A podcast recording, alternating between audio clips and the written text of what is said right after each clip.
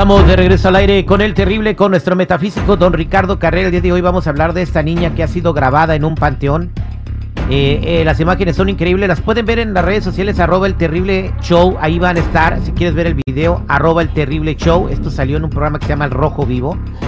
Don Ricardo Carrera, adelante con esto. Y si la gente quiere hacerle una pregunta a don Ricardo, márquenos al 310-9990-979. 310-9990-979. Don Ricardo. ¿Qué tal? Buenos días para todos. Sí, terrible. Filmaron en un cementerio el fantasma de una niña asesinada. Esta es una historia real que ocurrió en Las Cruces, Nuevo México, a pocas millas del Paso y de Ciudad Juárez. Fabiola Rodríguez era una niñita de dos años que murió aparentemente asesinada por el novio de su madre durante la noche. La madre, Saundra González, estaba trabajando y fue enterrada en el cementerio masónico de ese pueblito de las Cruces. Un año después fallece un reconocido tatuador, James Bustamante, y lo entierran en el mismo cementerio a pocos metros de la tumba de Fabiola. Como habían robado cosas de la tumba de James, su familia decidió instalar una cámara nocturna para grabar los movimientos. Y cuando revisaron las fotos de la cámara, quedaron sorprendidos al ver una niñita de alrededor de dos años sola en la tumba y después se va con lo que parece ser el fantasma de un hombre le mostraron las fotos a los cuidadores del cementerio y eh, en forma inmediata reconocieron a la niña como Fabiola, que había fallecido un año antes. Contactaron a la familia de James con la madre de Fabiola y la mamá corroboró que la niña de las fotos era su hijita fallecida. Aparentemente esta niña vino a buscar a James para ayudarlo a partir, porque este hombre, por ser tatuador, no era muy espiritual. Y sí, ni siquiera sabía, ni siquiera se había dado cuenta de que había fallecido. Hay muchos ejemplos de historias como esta en las que las entidades de personas ya fallecidas vienen a acompañar a las personas que están en el proceso de su muerte física, pero solo tenemos testimonios. Este caso es único porque ahí están las pruebas materiales, las fotografías de esa niña fallecida. Es una historia increíble, pero real, terrible. Tengo una pregunta, don Ricardo. Eh, ¿Que los niños chiquitos no se van al cielo porque son inocentes?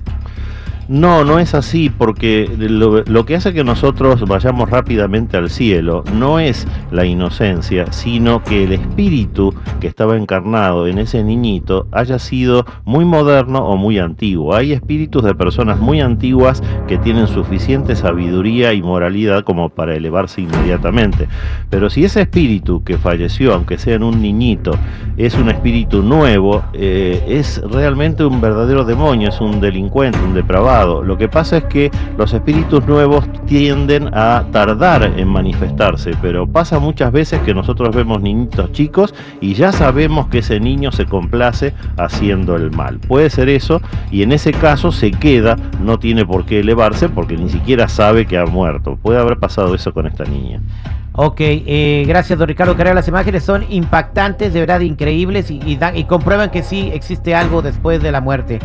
Eh, el número a marcar es 310-999-0979 y el video está en uh, mis páginas, mis redes sociales, arroba el terrible show, para que lo vayan a ver. Vámonos con Cecilia, te escucha don Ricardo Carrera. Cecilia, adelante. Ah, y buenos días, don Ricardo. Hola Cecilia, ¿en qué te puedo ayudar? Mi mamá falleció hace 18 años y nos dijeron que ella falleció, ella tenía cáncer pero cuando ella falleció nos dijeron que ella le habían hecho una brujería de magia negra y que por eso había fallecido exacto ese día.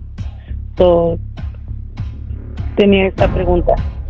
Sí, Cecilia, en esta lectura está apareciendo la luna, el arcano 18, encabezándola y aparece solo cuando hay ataques energéticos de magia negra. Seguido de la luna aparece la muerte, el arcano 13.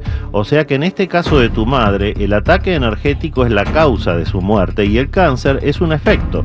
El cáncer aparece por ese ataque energético que a ella le hizo disminuir sus propias energías y ahí aparece la enfermedad. Es lo que se llama somatizar. Por eso hay que tener muchísimo cuidado cuando los problemas son energéticos para que no somaticen, porque si no después sí o sí uno tiene que recurrir al médico. Cuando son energéticos se pueden resolver muchísimo más fácil, pero ya cuando los problemas somatizan hay que ir al médico y en muchos casos ocurre lo que lamentablemente le ocurrió a tu madre. Lamento mucho eso, Cecilia. Gracias, Cecilia. Vámonos con Susi. Susi, adelante con tu pregunta. Te escucha don Ricardo Carrera. Buenos días. Adelante, Buenos días. Susi. Hola Susi, Mira. ¿en qué te puedo ayudar? Mire, señor, hace año y medio se murió mi hijo. Y entonces un día yo estaba lavando el baño, le estaba explicando a mi nieta cómo se lava el baño. Entonces al, al dirigirme a lo de la tina, toqué a mi hijo.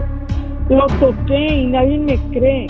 Entonces cuando yo lo toqué y volteé le dije a mi nieta, ay, Martín, así se llamaba mi niño, Martín está aquí.